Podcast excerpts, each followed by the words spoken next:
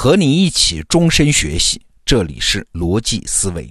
今天我们继续聊尤瓦尔·赫拉利的新作《今日简史》。昨天我们说到，现实取决于共识，哎，这是尤瓦尔·赫拉利三本书一以贯之的一个角度。但是请注意啊，这个观点和我们的日常直觉正好反的呀。传统上我们一般认为啊，人脑子里的认识是跟着外部世界的现实而变化的。但是尤瓦尔·赫拉利偏偏要反过来说啊，真相也许是人类的脑子里的共识才造就了外部的现实，里面的共识一变，外面的现实就全变。当然了，哲学史上一直有这么一派观点，那为什么尤瓦尔·赫拉利反复强调这一点呢？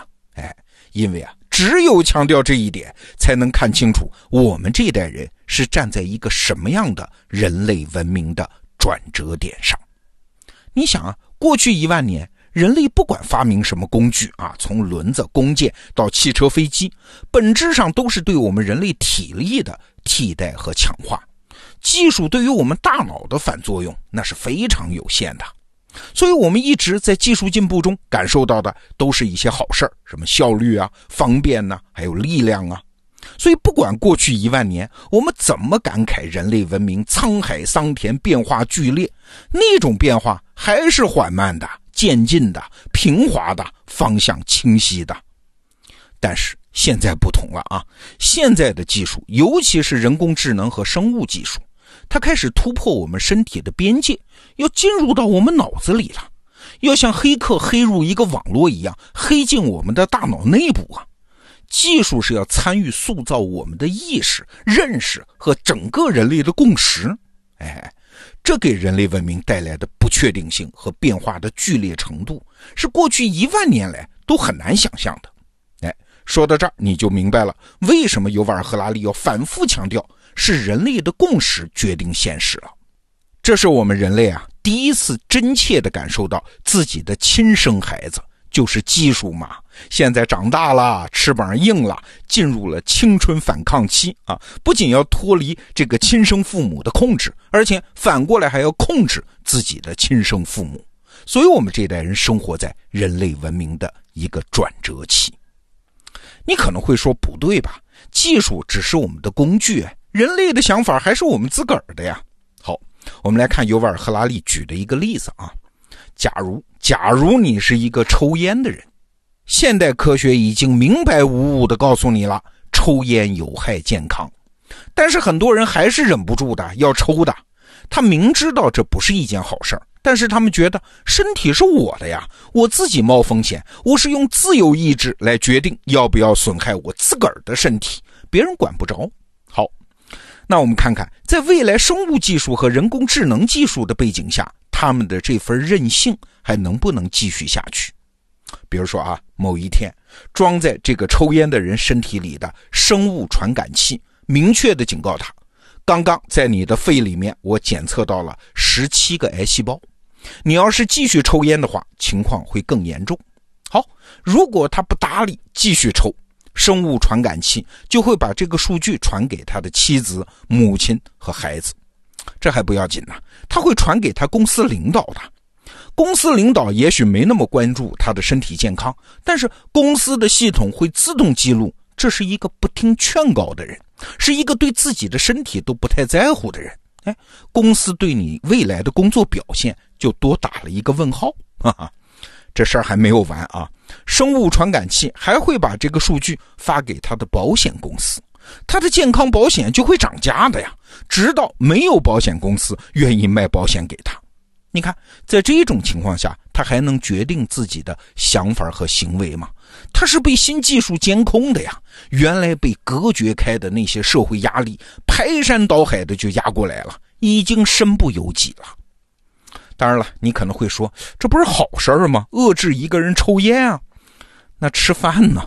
啊，如果你每一顿饭都有人按照什么卡路里呀、脂肪摄入的严格标准来监控你，一旦过量，就会被认为，哎，你的生活方式不健康，或者你这个人意志薄弱，就会影响你在各个方面的社会信用。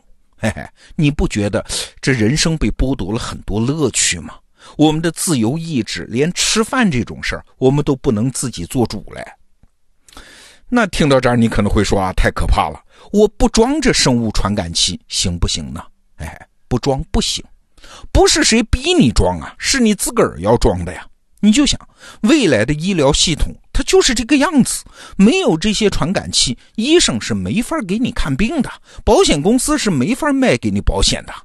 就像现在，你要是到医院去，你害怕 X 光机带来的辐射啊，你拒绝检查 X 光，那医院是没有办法给你提供很多医疗服务的。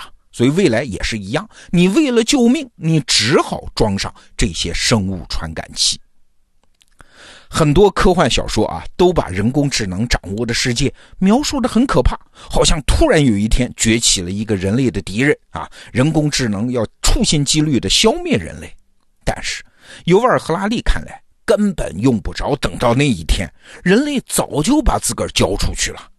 如果把人类和人工智能之间的博弈，你要是看成一场战争的话，那这场战争没得打。为什么？因为这是一场没有防线的战争。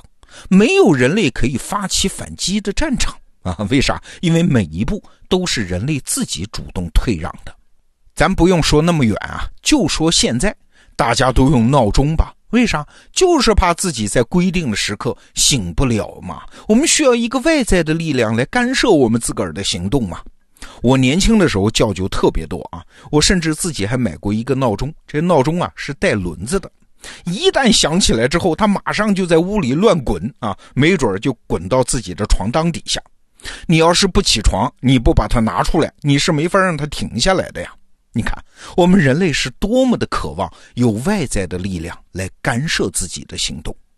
我举个例子啊，比如说将来有一种药，吃了之后注意力就可以更加集中，学习和工作效率就会更高。那请问你吃不吃？请注意，这可不是科幻呢。这种药现在已经出现了，小范围内已经很多人在服用了。如果这种药合法，我自己肯定马上就吃。为啥？我就恨自个儿在读书和工作的时候，经常被各种心猿意马打断嘛。我需要这种外来的强制力。如果这种药的技术成熟了，你就想去吧，得有多少家长、老师劝自己的孩子吃这种药？再比如说，我叫罗胖啊，减了半辈子的肥，怎么也不成功啊！如果有一种技术，它可以短暂的切断我大脑对于身体的感知，那你说我会不会买这样服务？我当然会买啊！这样我的身体每天就可以在跑步机上跑上一两个小时，而我的大脑呢，完全感受不到身体有氧运动带来的那种痛苦啊！我的大脑可以在看书，可以在看美剧。减肥大业，这是眼看要成啊！你就想去吧，这个服务在技术上要是可靠了、成熟了，得多受欢迎啊！我们以上说的这些技术啊，有的远，有的近，但是你可以看得出来啊，我们人类对于自己的自由意志其实没那么重视，在我们需要的那些方向上，我们其实会主动的，甚至是争先恐后的把对自己的决定权交出去。啊，所以人工智能技术不用像科幻小说里面演化到面目狰狞那个份上啊，想要害人类根本不需要。它只要按照现有的轨迹向前发展，人类文化就会面临一个巨大的转向。什么转向？就是人类的意志，它不再是这个世界演化的依据了。我举个例子啊。现在的广告业，不管它多么神乎其神，多么抓住人类的意志薄弱的弱点推送信息，哎，那最终买不买的决定权还是掌握在顾客我们人类自己手里的啊！你得来骗我买啊！但是你想，数据技术演化到将来，我们会最终放弃决策权的呀。比如说你要买车，将来你的人工智能的助手会告诉你啊，根据你现在的预算、驾驶能力。周边路况、趣味偏好啊，以及很多其他复杂维度的数据分析，你现在就应该买这款车。这是数据和智能推荐给你的。那你说你听不听呢？